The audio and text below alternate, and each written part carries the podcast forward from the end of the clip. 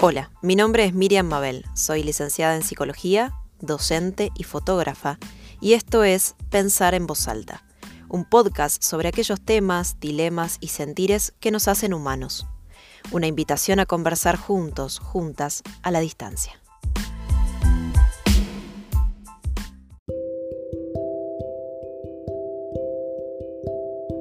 Quiero hablar sobre las despedidas y me bloqueo.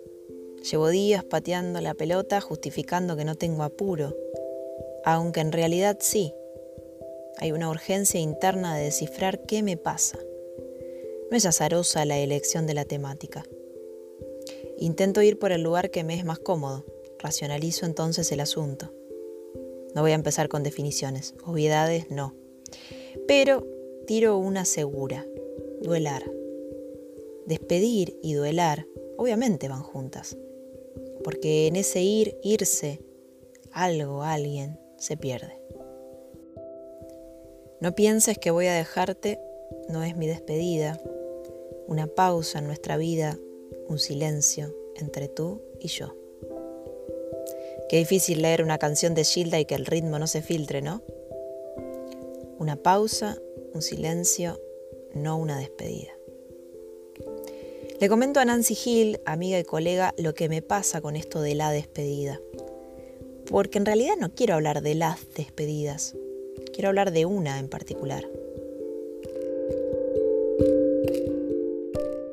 Me quedé pensando que en la palabra despedida, que, mm, más allá que puede estar relacionado a una muerte o a una separación, eh, o algún distanciamiento, despedir.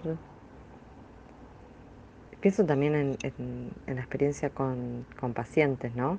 Que a muchos les angustia y algunos la evitan, otros la necesitan y hacen rituales de despedida y otros no, no quieren saber nada de eso y es complejo, ya sea un viaje o otra cosa como más extrema como la muerte, muy distinto.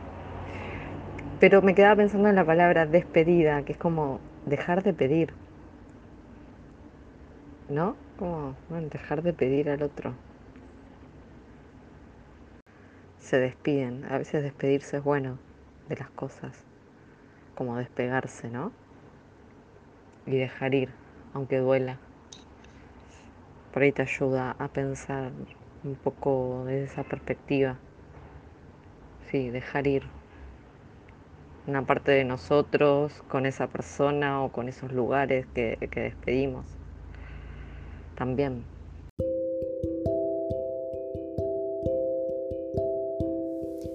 Vuelvo al duelo. En una de sus columnas para el diario AR, Alexandra Cohen hace referencia a la novedad que Lacan introduce en relación al duelo. Lo que nos duele no es tanto el objeto que perdimos, sino eso que fuimos para el que perdimos, escribe citándolo. Y sigue ella. Lo que fuimos para ese otro que ya no está conforma nuestra más íntima singularidad. Esa que no va a poder repetirse en ningún otro lado, en ninguna otra relación. Es ese algo que nos hizo únicos y no lo único, no solo para el otro, sino para nosotros mismos. Ese algo que fuimos y que se va con el que ya no está. O en mi caso, que se va con quien parte de viaje. Esta no es una despedida vinculada a la muerte, afortunadamente, debo decir, porque acá hay posibilidad de verse, volvernos a ver. No obstante, hay un acto que llevar adelante sí o sí, la despedida. Cada cosa es siempre muchas cosas. Me picotean esas palabras de Diego Singer. Cada cosa, muchas cosas. Por eso necesito pensar con otros, desde otros. Quizás matiza el dolor saber que otros han pensado esas cuestiones, que les ha pasado algo similar.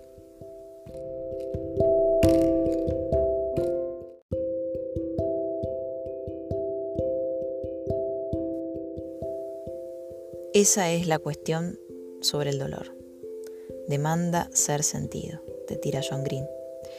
Y sí, demanda, empuja, presiona ser sentido, y mejor hacerle caso a ese llamado.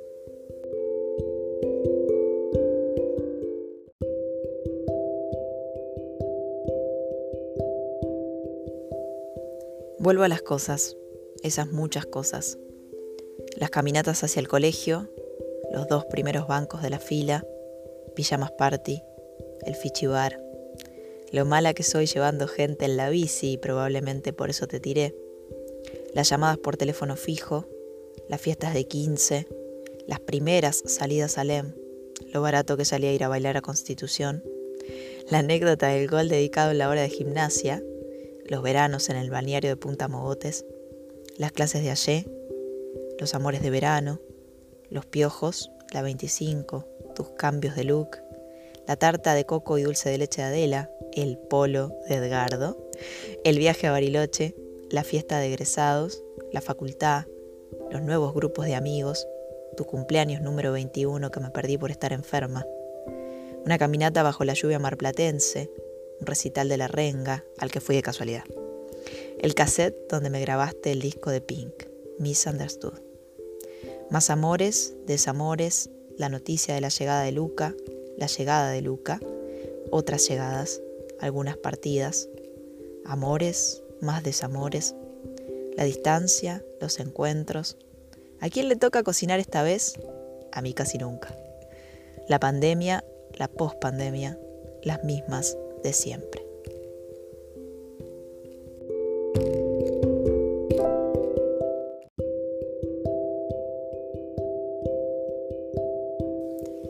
Qué difícil, che. Leo tus palabras. No voy a hacer ninguna despedida porque estoy con una mezcla de emociones fuertes, me cuesta hablar. Quiero que parezca un viaje de turismo.